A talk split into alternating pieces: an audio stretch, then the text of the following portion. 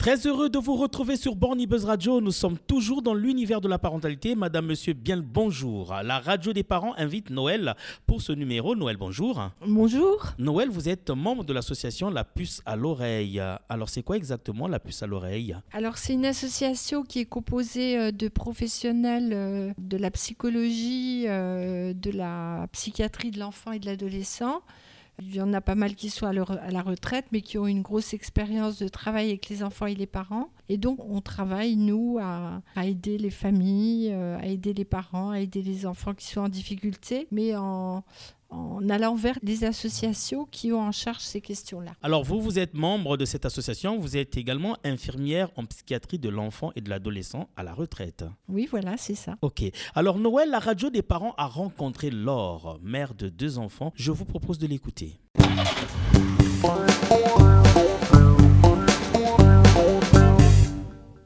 J'habite à la Grange Bois.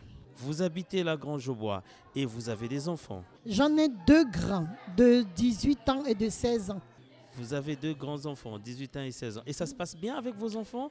Oui, mais en ce moment, non. J'ai des soucis avec euh, le droit d'aînesse parce que ma fille, qui est la deuxième, veut absolument être l'aînée. Et ça pose problème à son grand frère.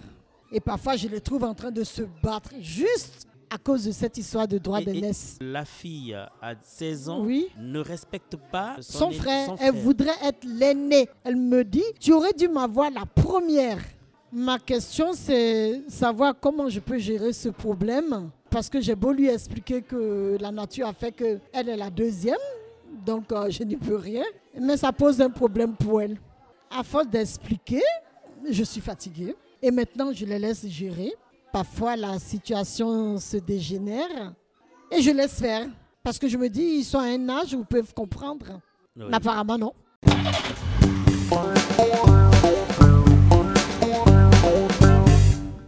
Voilà, Laure habite euh, la Grange au Bois, deux enfants 16 ans pour la fille, a 18 ans pour le garçon. Et euh, on comprend bien que c'est la fille qui n'arrive pas à accepter et à comprendre qu'elle soit la petite sœur de son frère aîné. Et donc des gros soucis, le droit d'aînesse. C'est pour la première fois que la radio des parents met cette question sur la table. Oui, c'est ça. Je vais essayer d'y répondre le On mieux vous écoute alors. Cette maman évoque euh, finalement un double conflit autour de cette question du droit d'aînesse, entre d'abord euh, sa fille et son fils, et euh, après entre elle-même, la maman, et sa fille. Alors elle dit à la fin du témoignage, elle dit qu'elle est dépassée, que maintenant elle les laisse faire et qu'elle ne, elle ne sait plus faire face à cette question-là, à ce problème-là.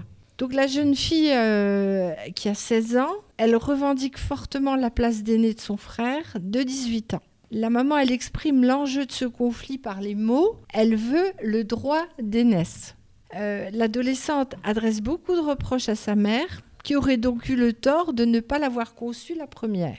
Voilà, si j'ai bien compris. Hein. C'est bien ça. Donc, euh, j'ai fait un petit, un petit topo là sur le droit d'aînesse. Qu'est-ce que c'est Donc, euh, qui, ce droit qui, qui, est évoqué par cette maman? Donc, ça revêt en termes de droit et de coutume un sens particulier pour chacune des, des cultures et des régions du monde qui le pratiquent ou l'ont pratiqué.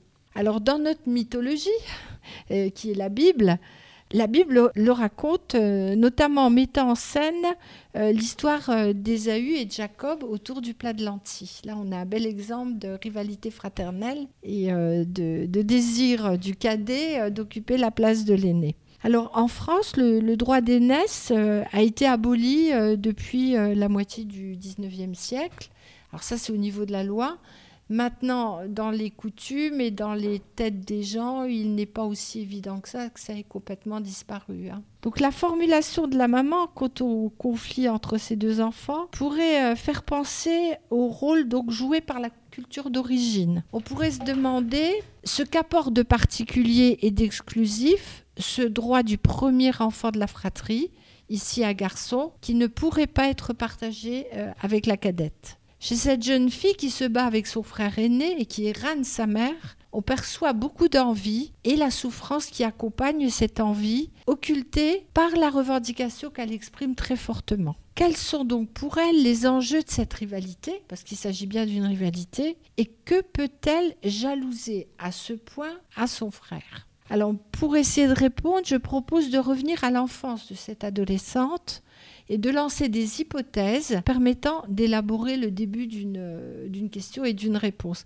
Alors il va y avoir beaucoup de peut-être parce que vraiment, j'imagine des choses pour que la maman puisse s'en saisir et voir si ça peut correspondre à, son cas. Quoi. Donc le premier point, la jeune fille, quand elle était une petite fille, elle a, elle a peut-être beaucoup idéalisé son grand frère parce que ça se passe souvent comme ça chez les cadets, ils sont en admiration devant les frères aînés, frères aînés qui savent faire des tas de choses, qu'elle prenait sans doute euh, pour modèle et qui étaient peut-être aussi admirés par la famille, parce que le premier qui arrive dans une famille, tous les regards sont versés sur lui. Hein. Alors le deuxième point, ce pourrait être que ce frère aîné recouvrait peut-être un rôle de protecteur aussi à l'égard de, de, cette jeune fille, de cette petite fille, dans la maison, à l'extérieur ou dans la cour de l'école.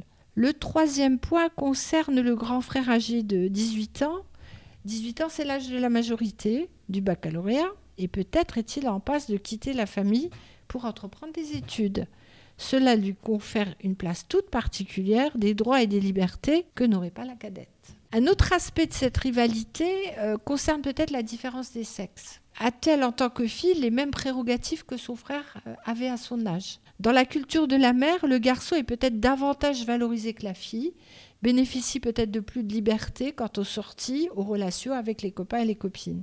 La maman est peut-être elle-même beaucoup plus anxieuse à l'égard de sa fille et donc plus limitatrice par rapport aux sorties qu'elle ne l'a été avec son garçon. Une autre question se pose qui concerne directement la maman. Quelle est l'histoire de cette femme dans sa famille, dans sa fratrie, et quels peuvent être les liens entre cette place et les revendications de sa fille, parce que c'est possible qu'il y ait des liens. Pas conscients, hein, bien sûr, mais qui jouent quand même un rôle. Compte tenu de tout cela, que peut-on proposer pour aider cette maman? Alors, il serait peut-être bien que cette mère prenne le temps d'une discussion, dans un premier temps avec son adolescente, puis peut-être avec les deux enfants. Il est peut-être temps de mettre en mots ce qui s'exprime actuellement par des actes de l'agressivité, de la bagarre et des récriminations. Ainsi, la maman peut-elle expliquer à sa fille qu'elle a réfléchi au problème, elle a pour ça sollicité euh, la, radio des parents et elle essaye de trouver une solution à ces difficultés.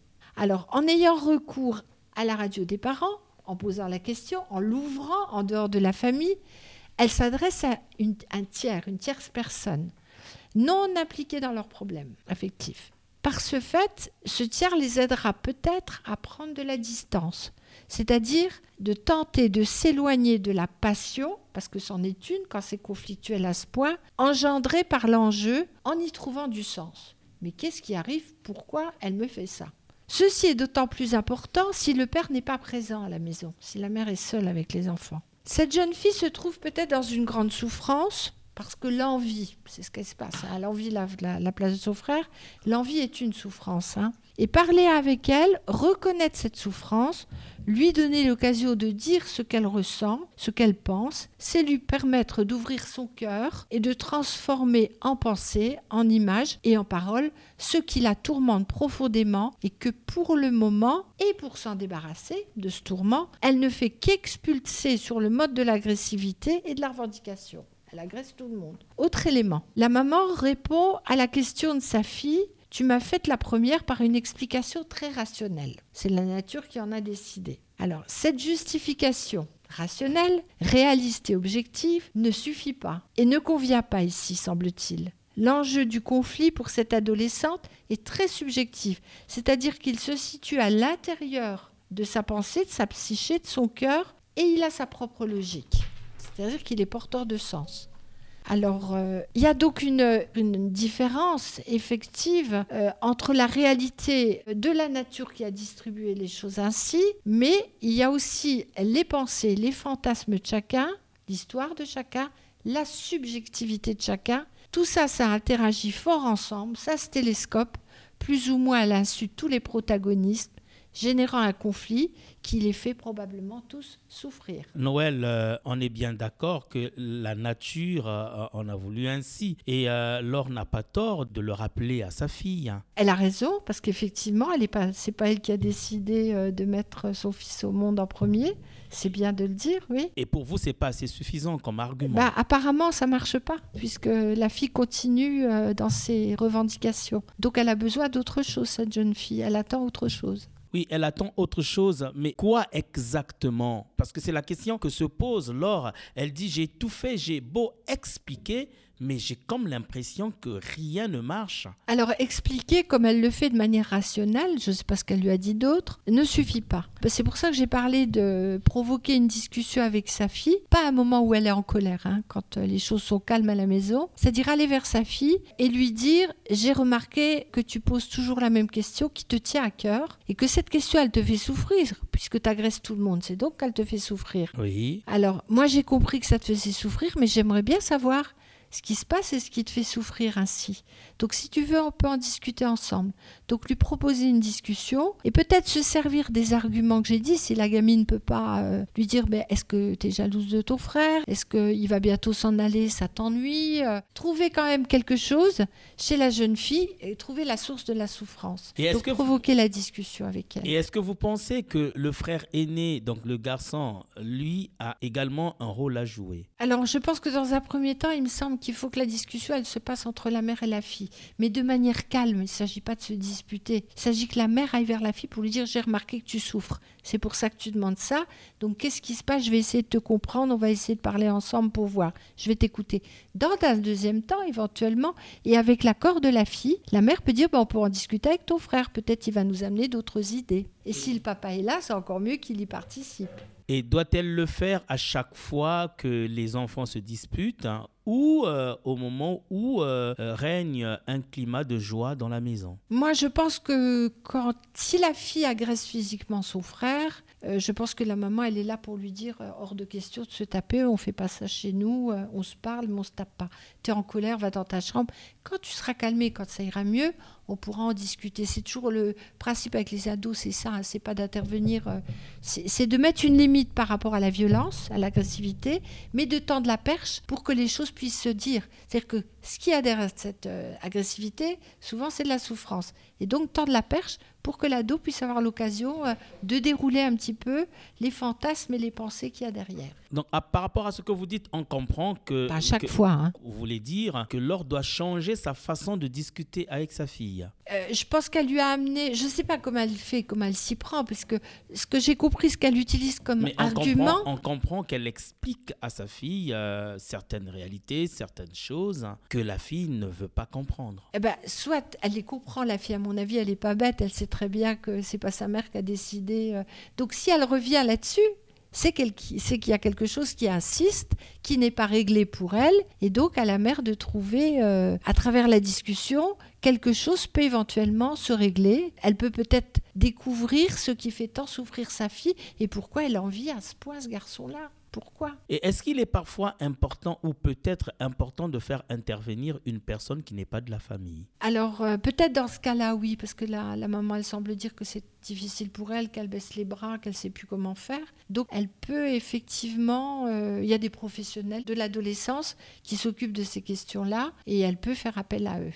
Alors, euh, je ne sais pas, je peux, peux donner peut-être des références? Oui, allez-y. Alors, donc, il y a le centre d'accueil et de soins pour les adolescents à Metz, qu'elle trouvera euh, dans l'annuaire.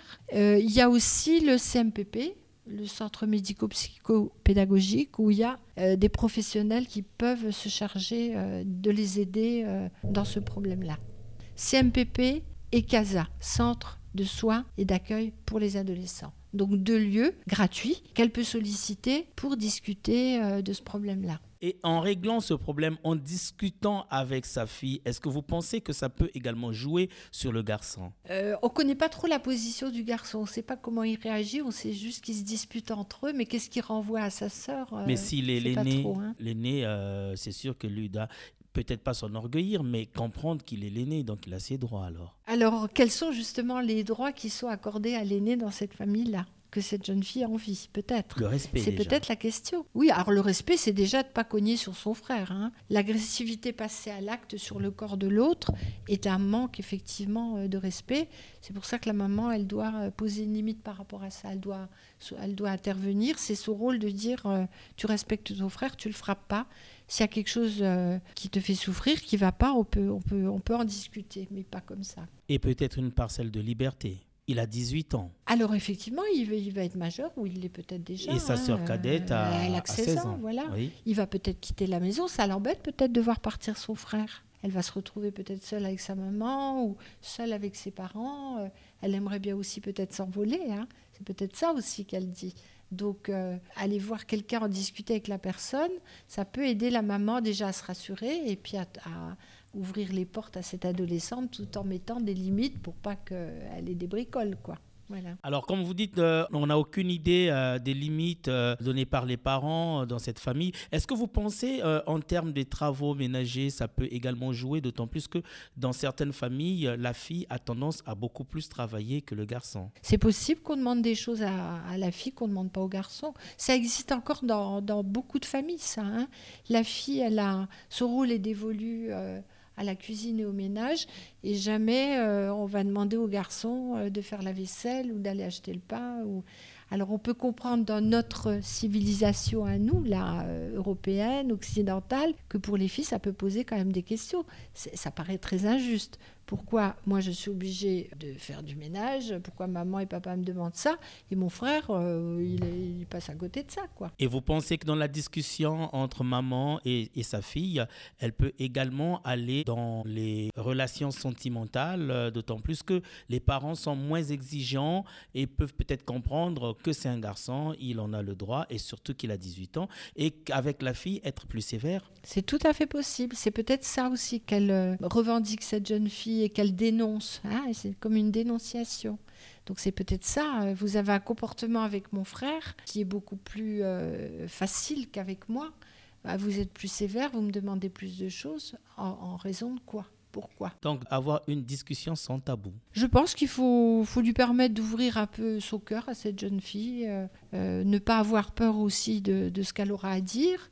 Les mots ne sont pas des actes, hein, ce sont des mots. Et puis respecter aussi euh, ce qui la blesse autant et ce qui l'embête. Alors Noël, on peut donc noter que c'est possible de trouver une solution à ce Oui, problème. bien sûr. mais que Laure doit mettre sur la table euh, toutes les questions, les passer sur un peigne fin de façon à voir sont les questions qui n'ont pas été abordées et qu'elle puisse bien les aborder, peu importe la nature. Euh, je, pense que oui, il faut, qu'elle aille vers sa fille. Il faut qu'elle donne à sa fille, qu'elle prête une oreille à sa fille. Et euh, surtout pas dire à sa fille, euh, tu dois l'accepter parce que la nature l'a décidé ainsi. Parce que ça, ça supprime pas le problème. Si la maman, elle a suffisamment confiance en elle, elle pourra probablement aller vers sa fille et lui dire, j'ai remarqué que ça n'allait pas, qu'est-ce qui se passe? On peut en parler, on va essayer de trouver des solutions parce que tu vas pas bien là. Qu'est-ce qui t'arrive? Et puis on va pas continuer comme ça, sinon le problème risque de se figer. La jeune fille, elle va rester avec euh, cette souffrance en elle qu'elle n'énonce nulle part et avec des malentendus probablement. Elle imagine peut-être des choses qui sont fausses, qui n'ont rien à voir avec la réalité. Et ça, ça n'aura lors d'une discussion, ça peut, ça peut se dérouler, ça peut se mettre sur la table. On peut, comment dire, euh, lever un peu les, les ambiguïtés euh, et trouver des solutions euh, pour que, s'il n'y a pas trop de justice entre le traitement de la fille et les garçons, trouver peut-être quelque chose d'un peu plus équitable. Mais bon, ça, un professionnel qui recevra la, la mère et la fille pourra euh, les aider et leur donner, leur trouver des solutions à l'une et l'autre. Il ne faut pas que ça se fixe. Une souffrance qui se fixe, surtout à cet âge-là, ça reste sur le cœur, ça met du, du nuage dans la vie et ça empêche de s'ouvrir au monde. Les souffrances affectives, elles bloquent l'ouverture au monde. hein. Alors Noël, euh, avant de terminer, nombreuses des mamans nous écoutent euh, et il y en a qui n'ont peut-être pas posé la question parce qu'elles n'ont pas rencontré l'équipe de Borny Buzz Radio et donc euh, par la voix de Laure qui a posé cette question parce qu'elle en subit, elle est en difficulté actuellement. Qu'est-ce que vous pourriez dire pour des parents qui ont des enfants qui n'ont pas encore ce genre de problème, mais en guise de précaution, prévenir euh, de façon qu'elles ne vivent pas ce théâtre dans la maison Alors, ça, c'est une question particulière. Maintenant, si ça concerne euh, tous les adolescents et les problèmes que posent les adolescents aux parents, Oui. euh, il faut savoir qu'à 12-13 ans, une fille, un garçon devient adolescent et qu'il va y avoir du changement. Déjà que le parent puisse se représenter que son enfant grandit et qu'il va avoir d'autres besoins. Qu'il ne va pas rester l'enfant euh, euh, soumis, obéissant euh, et gentil qu'il connaissait. Que En même temps, il- l'enfant doit comprendre qu'il est sous le toit parental. ça reste toujours, les parents restent les parents. Et les débordements, l'adolescence, même si ça donne à l'enfant l'occasion de grandir et de s'affirmer, ça ne lui donne pas tous les droits. Il n'a pas plus de droits qu'un adulte dans la société. Il n'aura pas le droit d'aller euh, agresser verbalement sa mère, pas plus qu'un adulte dans la société n'aura le droit d'aller euh, agresser verbalement sa mère dans la rue. Voilà. Merci beaucoup Noël pour ces éléments de réponse. Vous pouvez nous appeler au 03 87 37 08 78 si vous avez des questions à poser. Nous viendrons vers vous pour les enregistrer, puis des professionnels vous donneront des éléments de réponse. C'est par là que nous mettons un terme à cette émission. C'était la radio des parents. On vous retrouve dans un prochain numéro. Merci et au revoir.